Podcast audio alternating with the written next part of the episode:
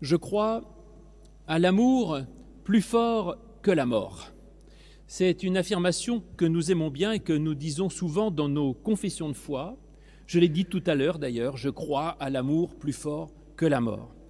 Mais d'où vient, pardon, d'où vient cette affirmation?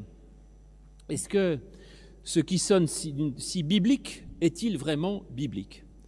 Eh bien en fait, non, ça ne se trouve pas dans la Bible, ou pas tout à fait. C'est une déformation euh, du verset 6 du chapitre 8 du Cantique des Cantiques, où il est écrit, je crois, il est écrit, pardon, l'amour est fort comme la mort.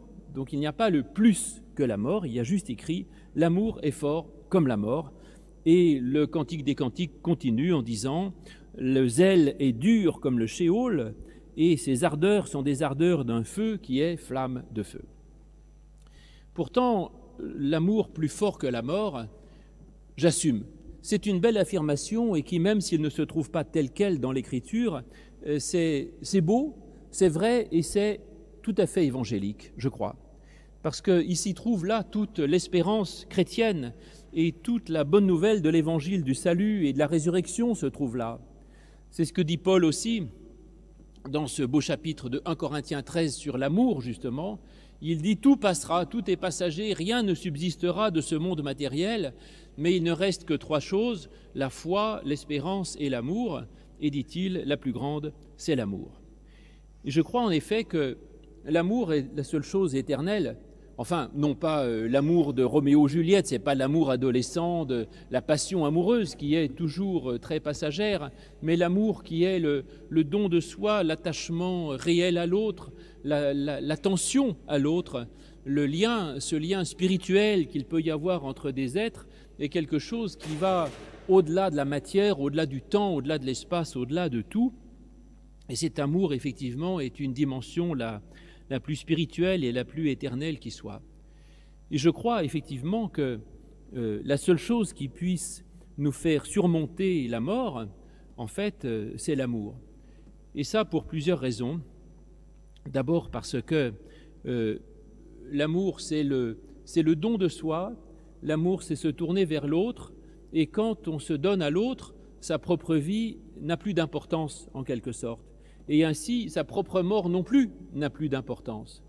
Le fait de donner, c'est enlever ce qu'il y a de soi pour le donner à l'autre. Mais dès qu'on l'a donné à l'autre, la mort ne peut plus vous le reprendre, et donc tout ce qui est donné, la mort ne peut pas le prendre. Et c'est ce que nous évoquons à chaque fois quand nous faisons des, services funèbres, comme on dit, pour des personnes décédées. On évoque tout ce qui a été transmis, tout ce qui a été donné, tout ce qui a été partagé, et ça, la mort ne peut pas le retirer la mort ne peut retirer que ce, que l'on croit pouvoir se garder jalousement. Et ainsi, l'amour est vraiment, effectivement, l'antidote à la mort, et c'est la, la dimension euh, spirituelle de notre vie, amour de Dieu, c'est-à-dire quête d'un idéal, d'une valeur, d'un service, de quelque chose de plus grand que soi au service duquel on se met, et lorsque l'on comme dit Paul à propos du Christ, il faut qu'il croisse et que je diminue, et quand on finit par se donner entièrement à la cause elle-même, qui est celle de l'amour du monde, eh bien, que l'on meure n'a plus d'importance. Ce qui compte, c'est ce au, quoi, au service de quoi on s'est mis. Et quand le, Cantique des Cantiques dit qu'il croit que l'amour est fort comme la mort, c'est pour dire que l'amour a une puissance aussi radicale que la mort. La mort a une puissance radicale, elle fait passer quelqu'un de la vie à la mort et c'est terminé. Enfin, c'est une puissance incroyable contre laquelle on ne peut rien et qui nous bouleverse. Eh bien, le Cantique des Cantiques dit que l'amour est aussi radical, aussi puissant, aussi fort que la mort, mais dans l'autre sens. Parce que la mort fait passer de l'être au néant et l'amour fait passer du néant à la vie. Parce qu'en effet, quelqu'un qui n'a pas d'amour, quelqu'un qui ne vit que pour lui, d'une certaine manière, il est mort spirituellement. Il n'est rien du tout qu'un fétu de paille qui aujourd'hui vit et qui demain sera, sera perdu, mort, euh, disparaîtra et qu'on jettera comme un, vieil objet qui a cessé de pouvoir euh, servir. Mais donc l'amour a cette puissance de faire passer du néant à la vie et ça fait changer de, elle fait changer de nature. Parce qu'en effet, c'est l'amour, je vous l'ai dit, fait passer de la dimension matérielle à la dimension spirituelle. Elle fait passer de la possession au don, et le don est tout sauf de la possession matérielle. C'est pas de l'avoir. Ce que j'ai donné, je ne l'ai plus mais ce que j'ai donné est une richesse absolument, euh, absolument imperturbable, absolument indestructible. La mort fait passer, est une puissance qui fait, passer un être à sa dimension purement matérielle. C'est étonnant, un cadavre n'est rien d'autre que la personne elle-même, sauf que ben, il y a tout sauf la possibilité d'aimer et de communiquer. Le cadavre, le corps mort, c'est la dimension purement matérielle de l'être. Et donc la mort, elle concentre sur le matériel et elle ne garde que le matériel qui n'est rien, qui est poussière et qui retourne à la poussière. L'amour, c'est le contraire, c'est la puissance qui fait sortir du matériel pour aller vers l'éternel et vers le spirituel. Donc oui, je suis, je suis d'accord dans le fond quand le cantique des cantiques dit ⁇ Je crois que l'amour est fort comme la mort ⁇ euh, c'est de dire que l'amour est une puissance inversée par rapport à la mort et qui a cette même radicalité de pouvoir faire passer d'un état à l'autre. Mais en même temps, le texte continue dans le Cantique des Cantiques d'une façon un peu curieuse par une affirmation parallèle. L'amour est fort comme la mort, dit le texte, et la jalousie ou le zèle, je ne sais pas, est dur comme le shéol, le Sheol, c'est le séjour des morts. Alors là, c'est plus difficile à comprendre. La jalousie est dure comme le séjour des morts. C'est difficile à comprendre. La tentation, évidemment, et je crois que c'est assez légitime, c'est de dire euh, c'est une affirmation parallèle et euh, l'amour est dur et fort comme la mort et le zèle est dur comme le séjour des morts. Et donc, une affirmation parallèle, deux notions qui transcendent la mort. Il y a donc l'amour et ce deuxième terme qui est la jalousie ou le zèle. En fait, on ne sait pas très bien comment traduire le mot qui est là. Kinéa en hébreu peut désigner la jalousie, c'est vrai, mais pas forcément d'une façon négative. Ça peut aussi désigner le zèle.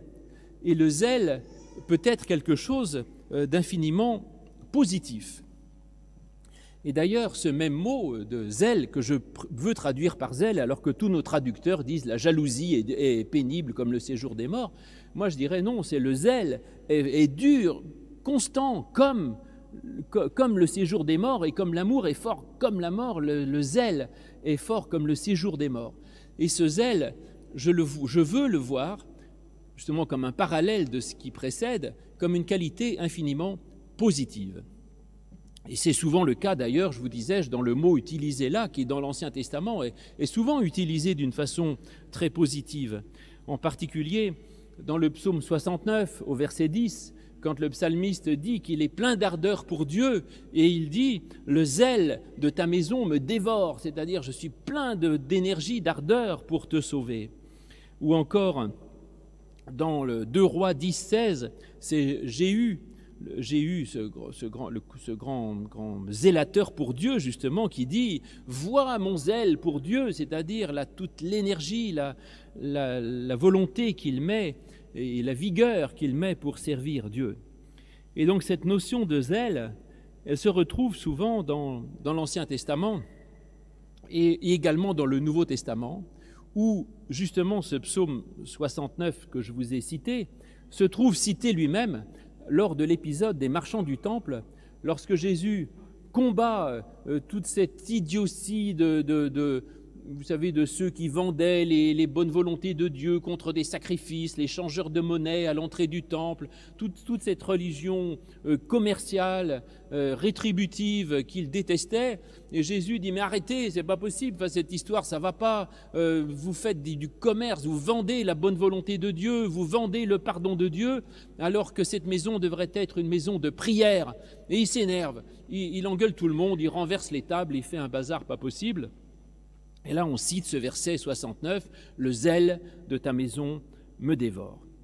Et donc oui, on n'est pas obligé d'entendre le mot présent dans la deuxième partie de la citation comme négatif, mais au contraire comme désignant l'ardeur que l'on peut mettre pour défendre Dieu. Et à ce moment-là, il ne s'agirait pas du défaut de la jalousie, mais du zèle positif. Et ça, ça m'intéresse. Parce que donc, on aurait une double affirmation. L'amour est fort comme la mort, et le zèle est puissant et, fort et, dire, et dur comme le séjour des morts. Ça m'intéresse pourquoi? Parce qu'on aurait deux dimensions différentes. Euh, l'un qui est l'amour, qui est l'attention de l'autre, le sentiment, la disposition d'esprit vis-à-vis de l'autre, l'accueil de l'autre. Et la deuxième chose qui serait le zèle, c'est-à-dire l'action et euh, l'énergie que l'on y met. Le zèle est un bon complément à l'amour pour lui donner sa dimension d'action. Y en aurait là donc une sorte de théologie de l'amour actif, euh, de la foi qui œuvre, et non pas d'un détachement, d'un détachement du monde. En effet, c'est bien d'aimer, mais si votre amour ne fait rien, euh, à quoi sert-il Et se, retirer dans une grotte au sommet d'une montagne en disant j'aime le monde, euh, bon, ça lui fait une belle jambe au monde, si vous ne faites rien pour aider le monde et dire à quelqu'un je t'aime si vous n'avez pas de geste d'amour, d'attention concrète à son égard, quel est cet amour? Et donc oui, l'amour doit être complété, je dirais, par une dimension de zèle. Sinon, il n'est finalement pas grand-chose. Ça a été compris depuis longtemps dans la tradition chrétienne par un des sept péchés capitaux.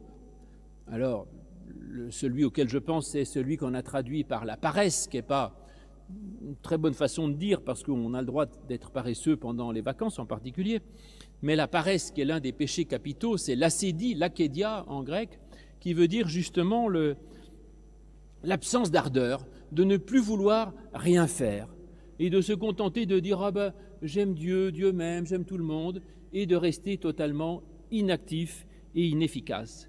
Et ça, c'est considéré comme effectivement extrêmement, extrêmement grave. Donc oui, l'amour est fort comme la mort et le zèle est dur comme le séjour des morts. C'est l'autre antidote, je dirais, à la mort, qui est l'action concrète et le fait d'agir. Et cette action peut même aller très loin. Je vous l'ai dit tout à l'heure, dans les, dans les marchands du temple, le seul passage où Jésus montre avoir une certaine violence, violence quand même assez mesurée, hein. bon, il tue personne, il blesse personne, il renverse les tables, mais ce n'est pas non plus l'horreur.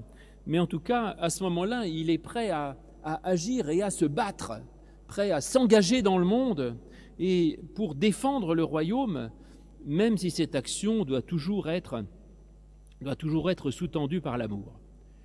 Et l'amour et le zèle, donc euh, je dirais la disposition d'esprit et l'action, ces deux, ces deux compléments, ces deux réalités nous dit le psaume, nous dit le cantique des cantiques, sont comme les ardeurs d'un feu qui est la flamme de Dieu. Alors les flammes de Dieu, ça je comprends assez bien aussi, c'est un symbole courant dans l'Écriture.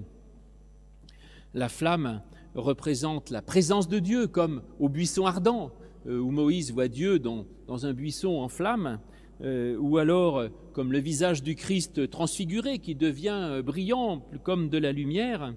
Et c'est pour dire que justement la présence de Dieu, l'action de Dieu dans le monde est une présence qui éclaire, qui agit, qui purifie, qui réchauffe, qui illumine, qui transforme. Et c'est ça qui est cette, euh, quand on a à la fois l'amour et l'action, eh bien on devient comme la puissance même d'action de Dieu dans le monde, qui est un amour agissant. Parce que si on me dit Dieu m'aime, mais qu'il me laisse dans mon problème, euh, je m'en fiche un peu qu'il m'aime. Ça me fait plaisir, mais c'est très gentil, mais ça ne me fait pas grand-chose. Or, je crois que l'amour de Dieu est en même temps un amour actif qui me transforme, qui m'éclaire, qui me réchauffe et qui me purifie. Et quand nous savons nous-mêmes avoir un amour actif comme cela, on devient soi-même, à l'image de Dieu, capable dans ce monde d'être euh, d'agir et d'être comme une flamme divine, comme le buisson ardent qui annonce une bonne nouvelle ou comme le visage resplendissant du Christ. Donc voilà la flamme de feu, plusieurs qualités essentielles euh, qui sont, donnés à celui qui sait associer l'amour, fort comme la mort, et le zèle, dur comme le séjour des morts. Mais euh, on peut quand même, on pourrait quand même garder la notion de jalousie, à condition de, prendre le mot jalousie au sens euh, positif qu'il peut avoir, en particulier dans l'Ancien Testament, qui consiste à ne pas euh, permettre de, je dirais, de, papillonner auprès de n'importe qui. La jalousie excessive est mauvaise, mais la jalousie, tant qu'elle est mesurée, peut être une simple attention à l'autre et un simple, une simple préoccupation de l'autre. Et cette jalousie spirituelle pour Dieu est souvent présentée dans la Bible comme quelque chose euh, qui est, qui est plutôt, plutôt désirable. C'est-à-dire de dire, pour moi, je ne peux concevoir qu'une relation à Dieu lui-même. Et Dieu est dit dans l'Écriture, dans les dix commandements, euh, Exode 25, Dieu dit Je suis un Dieu jaloux. Ce n'est pas de la mauvaise jalousie, mais c'est pour dire J'entends que on m'adore moi et pas autre chose. Parce qu'à un moment donné, on ne peut pas, dans sa vie, manger à tous les râteliers, spirituellement. Et où on croit dans le Dieu d'amour, de tendresse et de bonté, ou on n'y croit pas. Mais à un moment donné, il faut choisir, il faut se positionner. Et c'est en cela que Dieu est un Dieu jaloux. Parce qu'on ne peut pas, comme dit aussi le Christ dans l'Évangile, servir Dieu et Mammon, c'est-à-dire le Dieu de, l'argent, du pouvoir, de la puissance, du désir, de l'orgueil et de l'égoïsme. Ou on choisit le service, ou on choisit l'égoïsme, ou on choisit le don, ou on choisit le, profit, où on choisit l'amour, où on choisit la haine. Et donc on ne peut pas tout croire en même temps. Et à un moment donné, le croyant doit euh, faire des choix, je dirais des choix radicaux, et dire Dieu est un Dieu jaloux qui ne permet pas qu'on croit n'importe quoi. Et on ne peut pas partager avec tout le monde. Et donc, je, effectivement, cette jalousie, cette, cette, façon de se concentrer sur euh, Dieu lui-même c'est-à-dire son message, sa volonté à notre égard, et c'est quelque chose dont, il ne faut pas sortir et qui peut effectivement nous aider. Croire en Dieu plutôt que de croire dans les idoles, c'est ça que voulait rejeter l'Ancien Testament, les idoles aujourd'hui, euh, on les connaît toutes, c'est toutes ces préoccupations, euh, euh, toutes ces choses auxquelles on s'attache dans notre vie et dont nous pensons que ça nous donnera du bonheur, de l'équilibre, de la stabilité ou de la longue vie, et en fait qui ne donnent rien du tout. Et donc nous avons de nombreuses idoles, et l'amour est fort comme la mort, et cette jalousie pour Dieu, ce, ce choix radical pour le Dieu d'amour, de grâce et de bonté de l'Évangile, est plus fort que tout le séjour des morts, parce que c'est la clé, en fait, de toute la vie. Mais c'est pas si simple, parce qu'en effet, euh, effet, l'amour de Dieu peut être effectivement dans ce sens, mais on pourrait prendre une option toute différente. Et en fait, pour tout vous dire, je ne sais pas si je ne me suis pas emporté là en vous disant que forcément ces deux propositions étaient absolument parallèles l'amour euh, est fort comme la mort et le zèle ou la jalousie est dur comme le séjour des morts. Peut-être qu'effectivement il y a un parallèle, comme je l'ai proposé, mais on pourrait aussi penser qu'il y a au contraire une antinomie. C'est possible. Et à ce moment-là, prendre le mot jalousie mais au sens euh, mauvais du terme en quelque sorte. C'est la mauvaise jalousie, la, méfiance de l'autre, le fait de, de, soupçonner le mal, de vouloir être dans une relation exclusive, et que la jalousie est un poison de l'existence en tant que telle. On le voit dès le début de la Bible, la jalousie entre Caïn et Abel qui conduit au meurtre, lorsqu'on ne supporte pas que l'autre puisse avoir une chance que l'on n'a pas, que l'autre puisse avoir une foi que l'on n'a pas, hein, des, des, bonheurs même matériels que l'on n'a pas. Cette jalousie est la chose, une des choses les plus destructrices qui soit. Et peut-être que le plus grand message de sagesse, c'est de dire contentez-vous de ce que vous avez. Voilà. Ça paraît simple, mais écoutez, commencez déjà par ça, et vous vivrez déjà heureux, et vous éviterez, et si tout le monde faisait ça, on éviterait beaucoup de violence dans le monde. Donc oui, la jalousie, euh, au sens mauvais, est peut-être euh, quelque chose peut-être quelque chose d'extrêmement dangereux. Et il se pourrait que, en fait, ce ne soit pas deux fois deux versets qui se complètent parallèles, l'amour est fort comme la mort et le zèle est dur comme le séjour des morts, mais une opposition. Si l'amour est fort comme la mort, la jalousie, c'est quelque chose qui est pénible comme l'enfer. Oui, parce que le mot dur qu'il y a là dans l'Ancien Testament, j'ai cherché. Comme on m'a forcé à apprendre l'hébreu, j'en profite. Le mot dur, caché, veut dire dans l'Ancien Testament rude, pénible, et en fait toujours négativement. C'est pas dur, solide comme le roc, c'est pénible, pénible, pénible, pénible et embêtant, vraiment désagréable. Et donc on n'est pas obligé de tout euh, adoucir, mais peut-être qu'il s'agit effectivement d'une antinomie. L'amour, c'est la meilleure des choses, c'est plus fort que la mort. Mais si votre amour se transforme en jalousie, alors là, ça devient pénible comme l'enfer, comme le séjour des morts. C'est possible. Mise en garde contre la perversion de l'amour qui peut devenir euh, fusionnelle et exclusive. L'amour n'explique pas tout ou n'excuse pas tout. Euh, aussi bien l'amour du prochain, par amour, il y a des gens qui font beaucoup de mal aux autres. Et il y a euh, des gens qui sont infiniment nocifs, nuisibles à un certain nombre de gens et qui pourtant euh, disent Mais je l'ai aimé. Mais oui, mais vous l'avez mal aimé. C'est-à-dire que l'amour n'excuse pas tout. Et ce n'est pas parce qu'on aime qu'on fait du bien. Et donc il y a des limites, je dirais, à l'amour de l'autre, qui est de faire attention justement que l'autre ne devienne pas un objet de possession, mais que l'autre reste un autre qui a sa liberté. Et donc mise en garde contre un amour qui deviendrait fusionnel et exclusif, un amour qui ne laisserait pas de possibilité à l'autre. Et ça c'est vrai vis-à-vis de son prochain, je viens de vous le démontrer. Et, et je me souviens en particulier d'un procès à l'époque euh, dans les années 68, il y avait une grande liberté sexuelle et il y avait eu un procès contre des, moniteurs de, colonies de vacances qui avaient eu des actes pédophiles avec des enfants. Et pour se défendre, disent Mais nous les avons aimés, ces enfants. Et le juge de dire C'est pas le problème, vous les avez mal aimés. Et donc voilà, l'amour, faites attention, si l'amour n'est pas accueil de l'autre et respect de la liberté de l'autre, ça devient une jalousie qui est effroyable, comme le séjour des morts. Ou alors, l'amour de Dieu aussi peut-être, parce que quand on aime Dieu, c'est mon cas, le vôtre peut-être, on aime Dieu à sa manière, et moi j'ai mon Dieu, et c'est très difficile d'accepter qu'un autre aime Dieu d'une autre manière. Et donc voilà où la jalousie spirituelle peut tout à coup se nicher et devenir source de violence, lorsque l'on n'accepte pas que quelqu'un d'autre puisse adorer le même Dieu que soi d'une autre manière, avec une autre conviction, avec une autre théologie, une autre liturgie, une autre pratique, voire avec d'autres textes sacrés. La semaine dernière, nous avons eu une fort belle prédication à ce sujet, d'ouverture justement sur, euh, l'islam par rapport au christianisme.